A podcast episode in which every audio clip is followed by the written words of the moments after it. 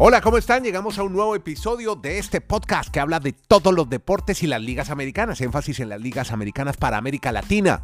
Vamos a hablar justamente de NBA, tenemos el abierto de Francia, los internacionales de París, el Roland Garros, que ya tienen a, una, a un GOAT definitivo. Eso sí, no hay nada que hacer. Él sería el más grande de la historia. Ahora sí, un tenista, el más grande de la historia. Ya les contamos por qué con Dani Marulanda. Pero antes de irnos con Dani, saludemos a Kenny Garay, que se hace presente aquí en su podcast. La sacó el estadio. ¿Cómo anda, Kenny?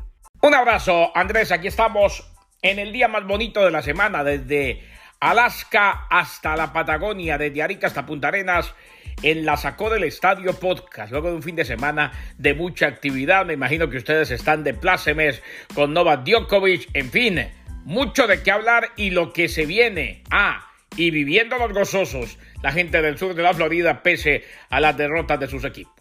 Pues efectivamente, Kenny, vamos a empezar hablando de Novak Djokovic. Yo creo que es el que va a encabezar nuestro podcast en el día de hoy. También en el título dejó en claro este era su objetivo, lo que más lo motivaba, lo que más lo inspiraba.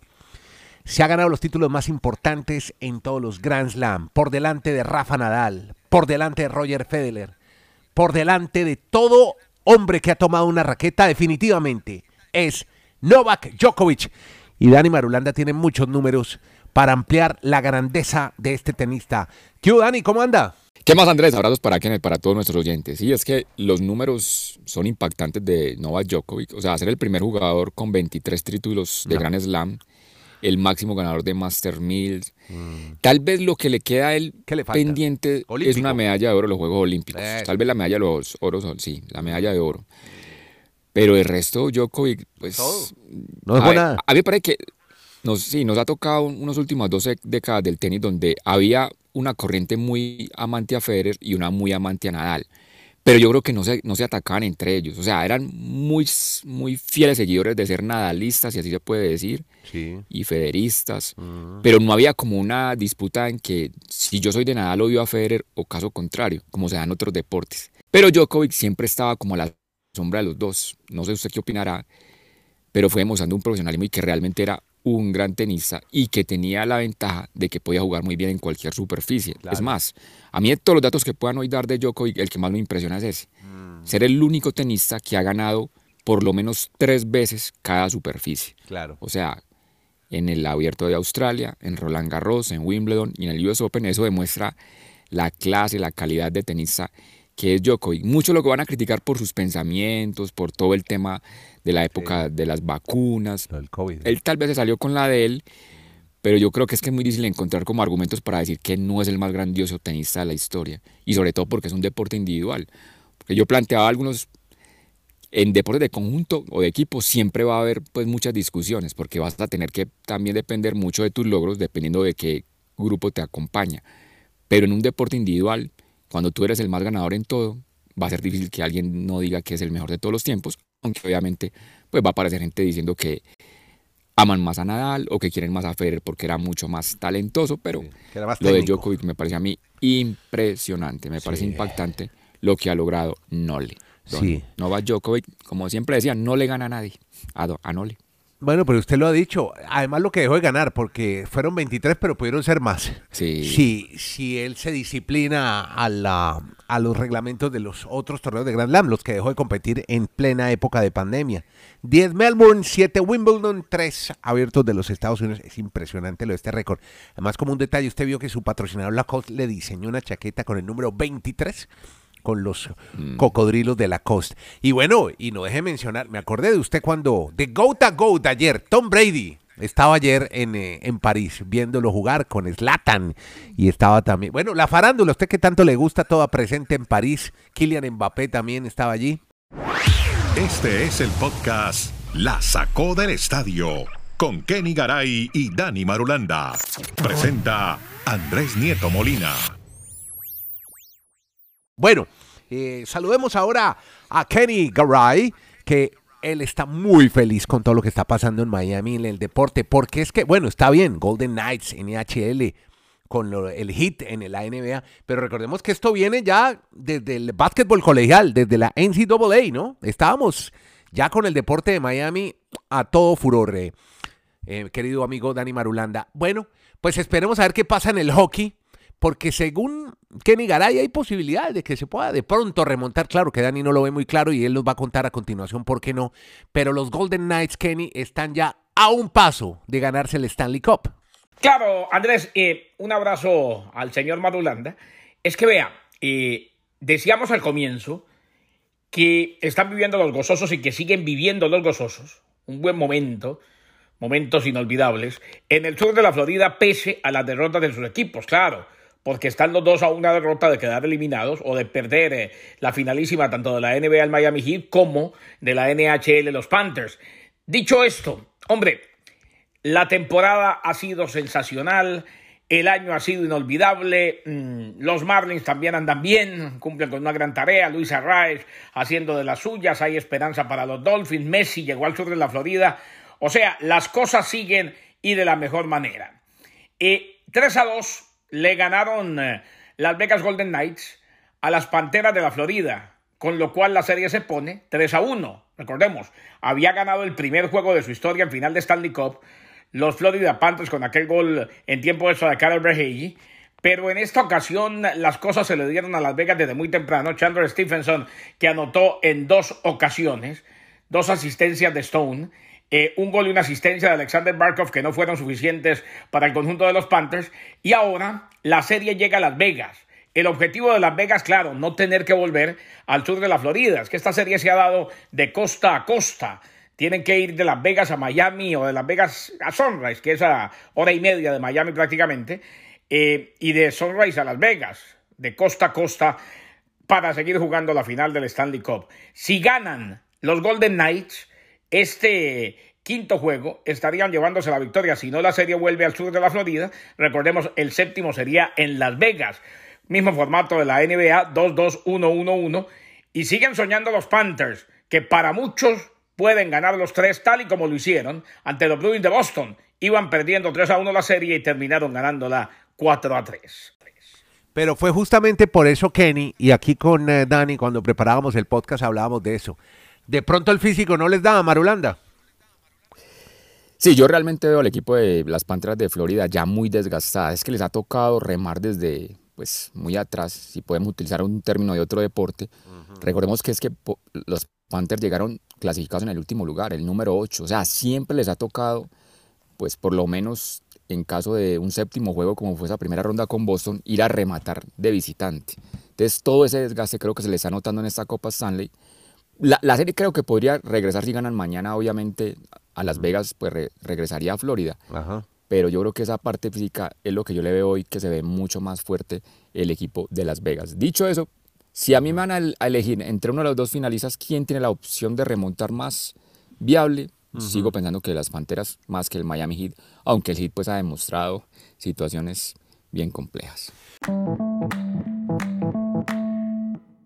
Bueno, Dani, sigamos, sigamos hablando de deportes, que eso está bueno, esta charlita el lunes. Además, cuando pasaron tantas cosas el fin de semana, más adelante destacamos la victoria de la selección sub-20 de Uruguay, que se ha ganado merecidamente el Campeonato del Mundo en Argentina, que se disputó en la ciudad de La Plata. Pero hablemos, eh, hombre, seguimos con los equipos de Miami y nos llamó la atención y se volvió viral algo que quiso ser simpático, divertido, pero le salió muy mal al John McGregor, el famoso eh, luchador eh, que, en un acto, no sé si amistoso o divertido, le pegó un puño a la mascota del Miami y creo que la mascota está todavía en el hospital. Cuénteme cómo es la historia. Pues un oyente desprevenido que irá, pero que tiene amistoso que a uno le peguen un puño, que a uno lo no, que a uno lo noqueen. Sí, pero, pero simplemente la mascota está preparada para un puño de McGregor, por Dios.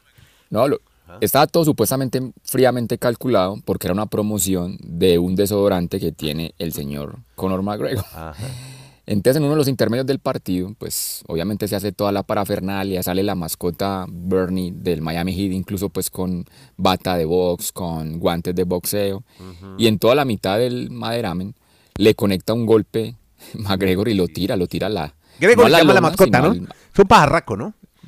¿Cómo se llama, la Bernie, Bernie. Ah, Bernie, se llama la mascota. Como ah, que...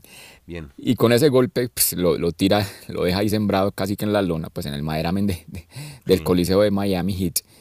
Lo que pasa es que después de ese golpe lo acaba de rematar. O sea, estando en el, en el piso, le pega otro golpe más. y ese aparentemente es el que deja realmente mal en condiciones que por seguridad lo llevan a un hospital, le tienen que dar algunos medicamentos para el dolor, pues él ya obviamente está en su casa reponiéndose del golpe, pero sí, le salió mal la jugadita al amigo No la noqueó. McGregor. No lo Sí, noqueó. claro. Como dicen algunos, cruzó la línea. Bueno, eh, Bueno. eh, hablando de Kenny, hombre, Kenny, ¿qué fue lo que pasó con eh, Britney, Britney uh, Griner? Que parece tuvo un incidente, un encontronazo con un famoso youtuber en un aeropuerto. ¿Cómo es la historia, Kenny? Kenny Garay en La Sacó del Estadio. Fue una situación complicada, Andrés Dani, la que vivió Britney Griner el fin de semana. Incidente en el aeropuerto de Dallas donde un youtuber eh, la acosó, le gritó, le decía, ¿por qué odias a los Estados Unidos? ¿Qué opinas de que un terrorista fue puesto en libertad para que tú volvieras a la Unión Americana libre? En fin. Y resulta que habló Vanessa Nygaard, la entrenadora del Phoenix Mercury, diciendo que hará ajustes para viajar a futuros partidos fuera de casa después de lo que pasó con Britney Griner, confrontada por este provocador en Dallas Fort Worth, en el aeropuerto internacional. Eh, Nygaard no quiso divulgar detalles de los cambios, citando la política de la liga y preocupaciones de seguridad sobre su equipo. Dice, nos aseguramos que nuestras jugadoras, nuestra organización y nuestro personal estén seguros. La personalidad de YouTube se llama Alex Stein, que publicó un video de 93 segundos preguntándole en el aeropuerto, gritándole a Greiner que por qué todavía odia a los Estados Unidos y si el intercambiar un prisionero ruso para obtener su liberación fue un intercambio justo. Las compañeras de equipo de Greiner se sorprendieron cuando comenzó la confrontación. Finalmente las escoltaron a una habitación diferente y con más privacidad.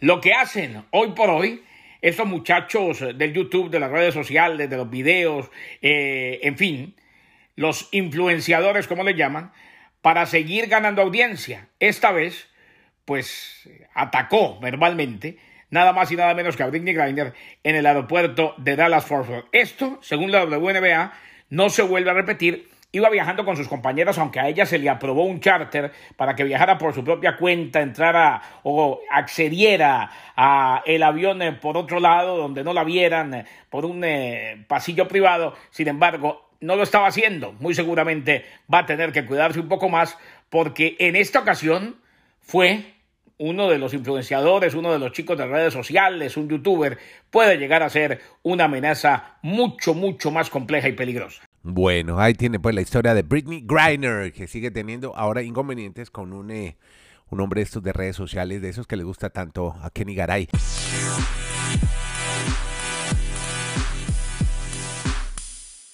Vea, hablemos más bien de béisbol. Metámonos en grandes ligas, en la MLB, para hablar de Shane McClanahan, el lanzador de los Rays de Tampa, que ha tenido un éxito importante este fin de semana y ya nos cuenta el rollete Dani Marulanda con McClanahan. ¿Qué fue lo que pasó, Dani? Así es, Andrés. Lo que pasa este fin de semana tuvimos dos series muy interesantes. Esa de los Rays y los Rangers, porque son los dos equipos con mejor récord en lo que va de la temporada. Y otra más adelante, pues que desarrollamos rápidamente, la de los Yankees y los Red Sox. Pero en ese tema de los Rays, Shane McClanahan se convirtió en el primer lanzador con 10 triunfos en la temporada. Un jugador que sin ser una superestrella ha tenido una fenomenal temporada en este 2023. Incluso el año pasado ganó 12 juegos y ahora estamos apenas a mediados de junio y ya tiene 10 victorias. Ha sido clave para los Rays que le ganaron la serie a los Rangers, ganaron dos de los tres juegos y siguen siendo el gran líder de la conferencia, o mejor, de la liga americana. Y allí pues rápidamente le cuento de Yankees y Red Sox porque esa serie que siempre es muy tradicional, que siempre pues concentra la atención, incluso pues cuando se enfrentan, normalmente los medios de comunicación abra- abren mm, la parte deportiva con ese enfrentamiento. Hombre, los Red Sox le ganaron la serie a los Yankees 2 a 1. Sí, Y lo digo es porque el año pasado los Red Sox solo ganaron dos juegos en Yankee Stadium. Mm. Y en esta serie, pues ya, igualaron en una sola serie lo que hicieron todo el año pasado. Simplemente quería dejarle ese detalle, no por amargarlo, simplemente porque Por la noche. la, la situación de... Sí. No, no, no, sino porque los Yankees pues habían sido muy superiores en las últimas confrontaciones frente a los Rexos, pero este fin de semana pues Bueno. aparecieron mejores los de Boston. Hay que darles el desquite entonces a los amigos de los Medias Rojas de Boston. Hay muchos seguidores de los Medias Rojas aquí en este podcast que nos siguen a nosotros. Bueno, eh, hablemos un poco de ciclismo, Dani, porque terminó la Dauphiné Libéré, preámbulo, y creo que, aunque dice que todavía le faltan ajustar algunas cosas al danés, al pescador, a Jonas Vingegaard, para llegar a tope, a enfrentarse al ah, amigo Tadeo Pogachar en el Tour de Francia, creo que ya tenemos el duelo ya planeado. Creo que en uno de esos dos se va a llevar el Tour de Francia. Eh, no sin antes advertir, antes de que me hable Dauphiné, que ya comenzó la Corsa Suiza, el Tour suizo, y ha ganado otra vez Vinian Girmay, el ciclista este eritreo, africano. Me encantó la celebración, muy africana. Llegaron familiares, amigos, paisanos, todos que vienen en Suiza a celebrar la victoria hoy en la segunda etapa de este muchacho de 23 años que nació allá en el este de África, cerca a Sudán, Eritrea. Un mire, para ubicarlo en el mapa ciclístico. Pero hábleme de Vingegaard, el danés, exitoso este fin de semana en la Dauphiné Libre. Eh, no, ya no se llama así, se llama Criterium du Dauphiné. Dani Marulanda en la sacó del estadio. Sí, es como la última prueba para ponerse a, punto para el Tour de Francia. Y ahí están entonces Pogachar, se lo estaba reseñando, Vingegaard, pues yo no sé, Roglic yo creo que no vaya a estar en el Tour, no estoy seguro. No creo, ni, Renko. tampoco. Bueno, entonces, sí. pero dicho eso, para mí eso realmente son pero como estar a la Philippe, por ejemplo. Pero para mí ese, eso es el pócar de haces, Andrés. Y si uno mira las estadísticas de este año del World Tour, los dos ciclistas que más etapas han ganado World Tour son Pogachar y el amigo Roglic, cada uno con seis. ¿Y quiénes siguen detrás de ellos? Remco y Jonas Vingegaard, cada uno con cinco. O sea, esos cuatro ciclistas realmente son hoy el as de pócar, bueno, pues los mejores, los mayores ases que tiene el ciclismo mundial y creo que vamos a disfrutar un muy buen duelo en el Tour de Francia después de que Jonas Vingegaard, el danés, se ha llevado esta edición del Criterium Dauphiné. Y para nuestros amigos en Colombia, eh, mm. hay informaciones provenientes de su país, Dani Marulanda, donde se habla de la posibilidad de que Egan Bernal corra el Tour de Francia. Varias señales. En redes sociales publicó una imagen donde aparece una inscripción en el piso que dice Tour de France, de esas tomada como desde la bicicleta. Entonces es como una señal diciendo bienvenido al Tour de Francia. Y es que el Ineos no está pasando por un buen momento. Eh, uno de los corredores que iba a ser líderes en el Tour, que era Ethan Heiter, se cayó. Se fregó la clavícula, no el húmero como yo. Lo que pasa es que los míos son ciclopaseos. Usted dice que los míos son ciclopaseos. Sí, estos son monstruos. Bueno, pero, pero en todo caso hay muchas lesiones, muchos corredores importantes. Y el Ineos no tiene una base fuerte para el Tour de Francia. Así que pues ¿quién está ahí? Está listo. Acaba de ser, quedó entre los 20 primeros en el criterio de Dauphiné. Quedó puesto top, top 12. Puesto 12 exactamente, Andrés. Bueno, hizo dos top 8 en las dos últimas carreras. O sea, no está en su super nivel, pero ahí poco a poco lo va adquiriendo. Mire que tampoco Carapaz está en un máximo nivel y era y sería también uno de los favoritos a pelear eh, la carrera, el Tour de Francia. Pero bueno, eh, no descartemos a ella. una buena, Podría ser una buena alternativa que vaya a rodar en el Tour, o sea, no que vaya a ir a competir en el Tour, pero que ese kilometraje le dé opciones, porque no? Si está en buenas condiciones, para verlo disputar realmente la Vuelta a España. No sé si, pues no sé obviamente el calendario y qué pensarán todas esas cargas de trabajo que le hacen a los ciclistas, pero podría ser una buena opción para... Claro. Así sea llevar los bidones. Bueno, y Dani Martínez también tuvo problemas en la última etapa del Dauphiné, también se pegó una descolgada muy brava en la última etapa porque venía muy bien. Dani Martínez que no recupera su gran nivel, porque ese es otro de los grandes ciclistas colombianos. Bueno, ya en estos días ya empieza usted a decirme qué, corredores van a escribir los diferentes equipos para la máxima carrera que comienza en Bilbao, en España, eh, comenzando julio, el 2 de julio. ¿Cuándo? El 2, ¿no? primero de julio. Ah, el primero. El primer día arrancan. Y, y, comienza en el norte de España. Qué maravilla, qué maravilla que se nos viene el Tour de Francia.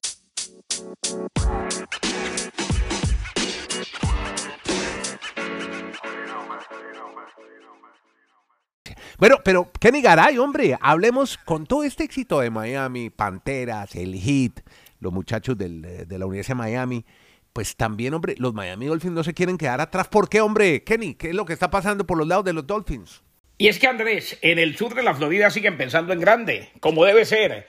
Eh, y Marulanda se frota las manos y la gente parece en general copiar la cultura ganadora del Miami Heat eh, ahora que los Patriots también están en final del Stanley Cup, eh, el tema de Messi que llega al Inter, eh, los Marlins que van bien, ya lo dijimos, y los Dolphins que, bueno, se piensan grande después de haber llegado a los playoffs y haber hecho un gran partido pese a no contar con el quarterback titular ante los Bills de Buffalo. Tyreek Hill, por ejemplo, se puso la vara alta, puso la mira en temporada de 2.000 yardas para él.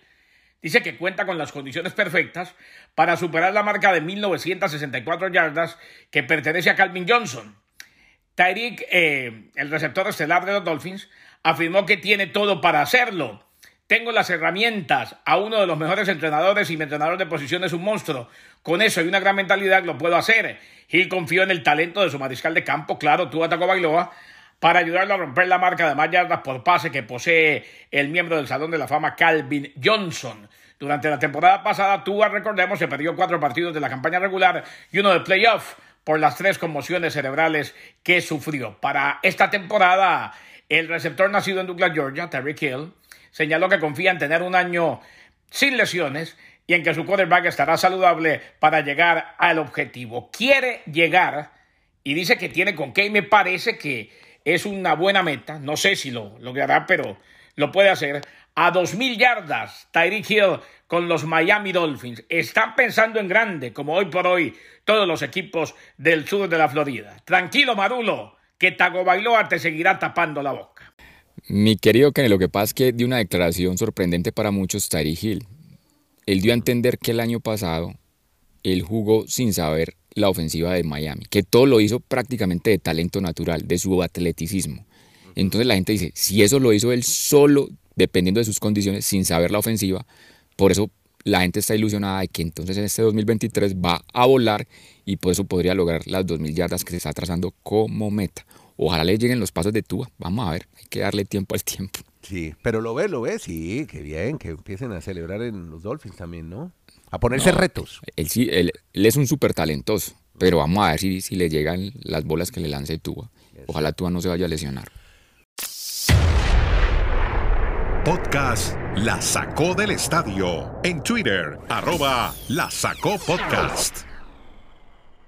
Bueno, querido amigo, a ver si usted le suenan estos jugadores. Randall Rodríguez, mm. Sebastián Boselli, Facundo González, Mateo Ponte, Fabricio Díaz, Luciano Rodríguez y Anderson Duarte. ¿Sabe quiénes son? ¿De quién le hablo? ¿De los uruguayos o qué? Sí, los jugadores sub-20, ah. que además se los, se recuerdo porque son los que ha convocado Bielsa para los partidos de la mayor. Imagínense, siete jugadores de una vez. Bielsa sí, ese no es de, de, de hacer proceso, no, de una vez, venga, con siete jugadores me va a defender. De sub-20 los ha citado para jugar los próximos amistosos de la mayor de Uruguay. Es que tiene tremendo futuro este equipo uruguayo. Aquí lo decíamos, yo en mi paso por Montevideo alguna vez le pregunté a un amigo uruguayo, oiga, ¿y esto del fútbol qué? En un país de dos millones de habitantes, ¿por qué salen tantos futbolistas? Es que desde baby fútbol, ya los papás al niño ya le ponen guayos y pantaloneta y empieza a jugar fútbol a ver si tiene talento. Y de una vez, todos, todos quieren ser futbolistas.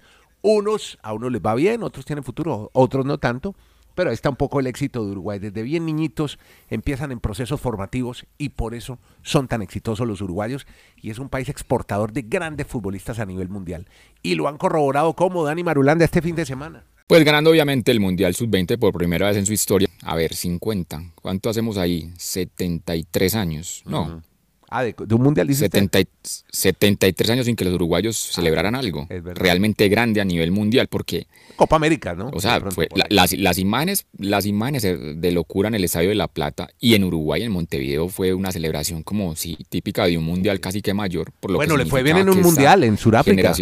Bueno, ahí, tenemos, ahí tenemos, ahí les dejamos entonces unos comentarios diversos sobre todos los deportes aquí en este podcast. Se llama La Sacó del Estadio. Lo hacemos con Kenny Garay en Bristol, Dani Marulanda en la Ciudad del Retiro en Colombia, Andrés Nieto desde Santiago de Chile. Estamos en todas las plataformas y como siempre, gracias por oírlo y compartirlo. Esto que se llama La Sacó del Estadio.